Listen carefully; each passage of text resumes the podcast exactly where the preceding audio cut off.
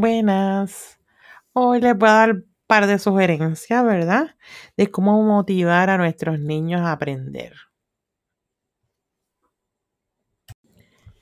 Queremos motivar al niño a aprender para que él busque y encuentre las cosas él solito, para que él se motive a buscar lo que le interesa.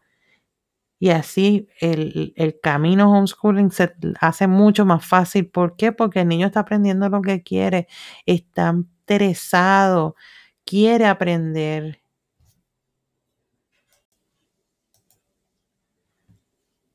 Hay muchas estrategias para motivar al niño para aprender. Y pues como padres nos toca la misión, ¿verdad?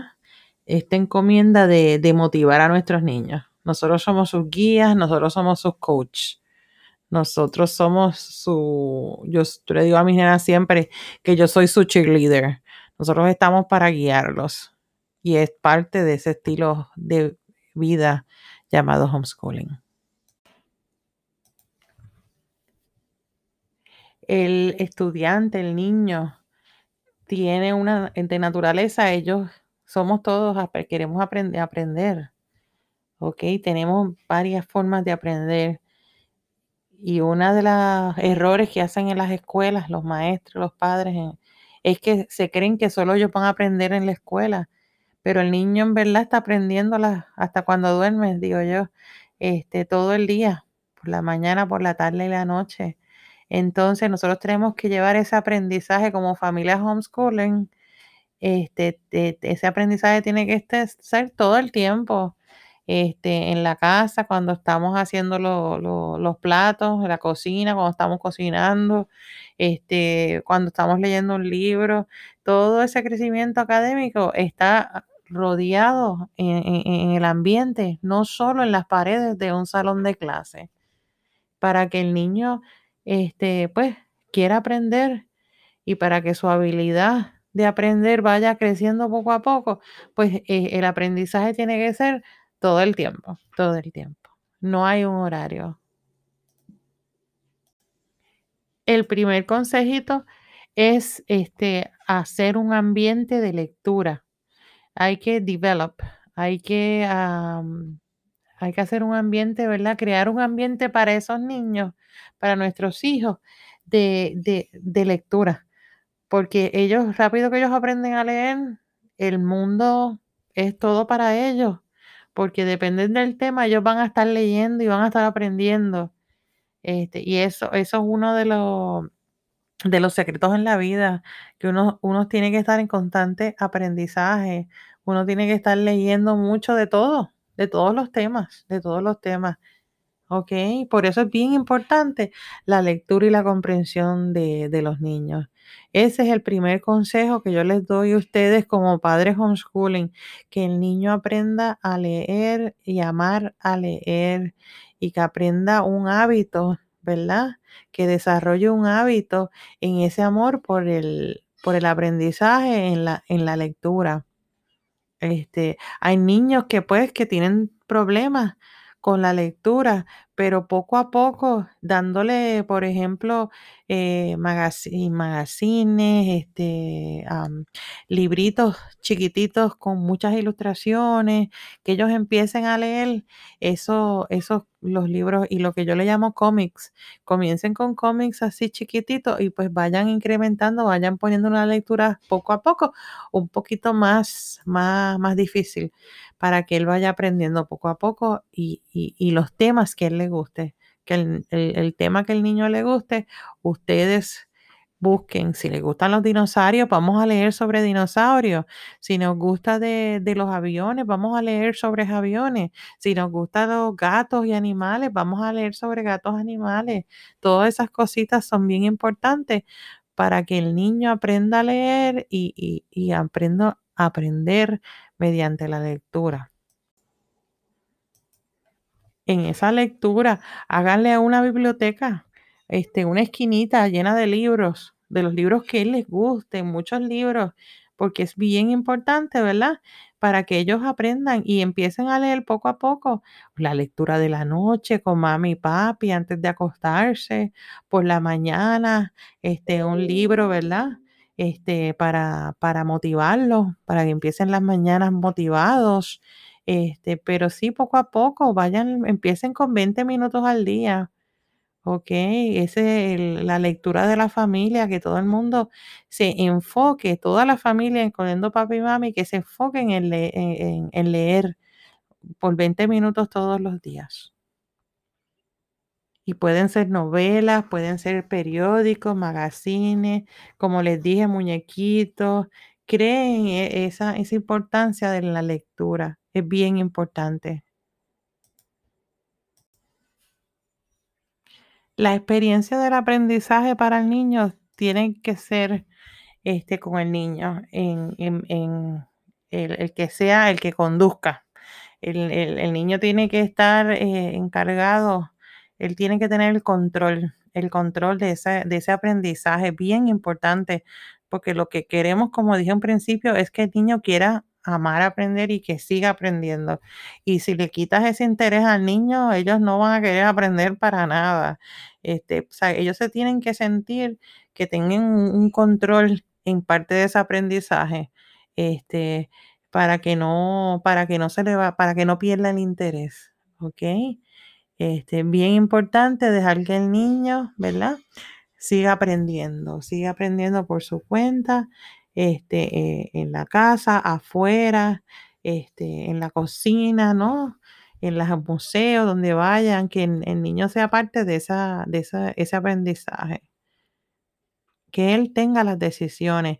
Claro, usted como padre, este, usted lo guía, y hay cosas que, son no, pero usted tiene que buscar ese balance entre padre e hijo para, para, para en, este aprendizaje, ¿ok? Eh, le puede dar, una de las sugerencias es eh, darle opciones.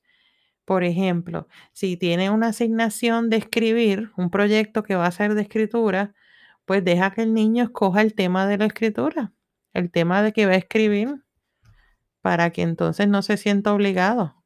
Dele, un tema y dele dos opciones. Mira, puedes hacerlo de esta forma A o puedes hacerlo de esta forma B. Este, y muy importante que el niño tenga muchas actividades, este, ¿verdad?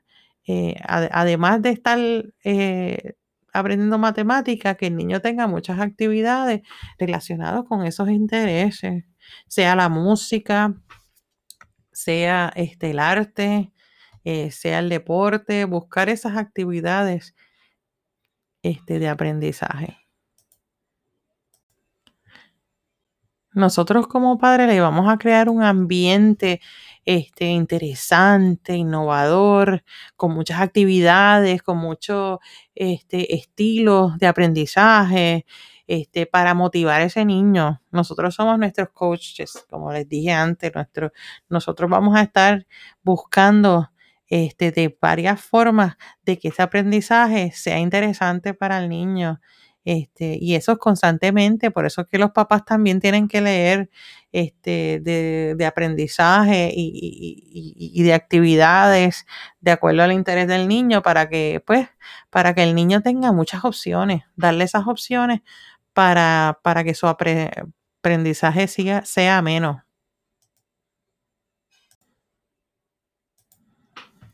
Otro consejo que les doy es la comunicación.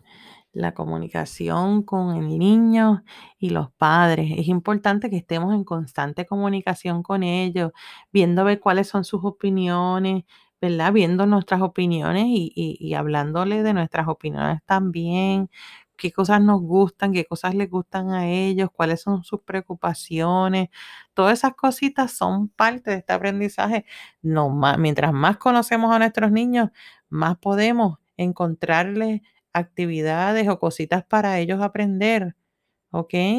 Es bien importante que esa comunicación esté siempre abierta entre el padre y el hijo, ¿verdad? Este, hay veces que ellos van a estar en desacuerdo, pues los escuchamos a ver por qué es el desacuerdo, cómo ellos se sienten. Es bien importante esa comunicación y relación entre los padres y, el niño. Para que, y otra, otra cosa que es bien importante es que esa, esa opinión, ellos se sientan que su opinión vale porque estamos escuchándolo. Y es bien importante que ellos sepan que nosotros estamos escuchándolo y que validamos sus opiniones. No, no es que los, eh, no, no les validemos y no les hagamos caso. Hay que hacerle caso a nuestros niños en este procedimiento, en este proceso de, de aprendizaje. O sea que no ignoremos a nuestros niños. Vamos a escucharlos y vamos a ver cuáles son sus opiniones.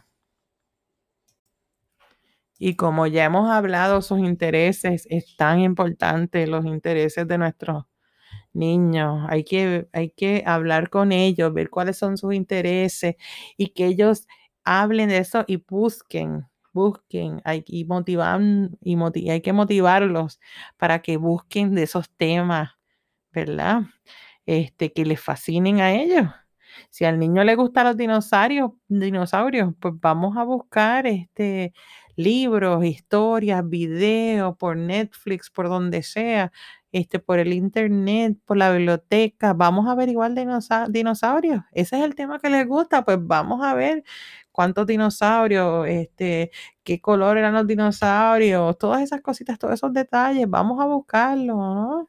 Y, vamos a, hablar con ellos, que, que nos identifiquen este, esos cinco dinosaurios. ¿Cuáles son los cinco dinosaurios que más te gustan y por qué te gustan esos dinosaurios? Este, ¿verdad? Para que nos expliquen, nos dé detalles y hay que escucharlos, que dibujen su libreta sobre los dinosaurios, este, todo, usas el arte con los dinosaurios, las matemáticas con los dinosaurios este, los cuentos con los dinosaurios, aprender uno y dos idiomas con los dinosaurios. Este, eh, de eso se trata, buscar esos intereses y trabajarlos. El último consejo de, de esta grabación, también vamos a hablar de los estilos de aprendizaje. Hay muchos estilos de aprendizaje que tienen que ver cómo es que su nene aprende mejor.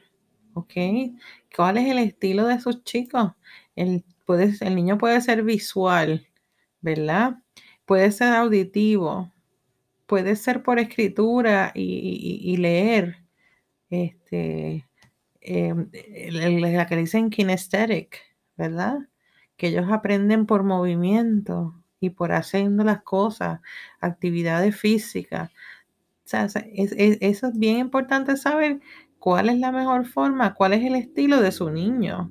Si es visual, auditivo, verbal, físico, lógica. Hay niños que son buenísimos en las matemáticas. Este, social, si el niño es eh, eh, eh, solitary, eh, es un niño que, que, que es más independiente, solito, no es de tener muchas amistades, o si es el social butterfly que le gusta este, hacer miles de actividades, todas esas cositas, ahí uno tiene que aprenderlas de sus niños. Este, hay niños que son visuales y les gustan ver las cosas, hay otros niños que les gusta hablar y hablan y hablan, este, pues que, que, que el hablar sea parte de ese aprendizaje o que les gusta escuchar.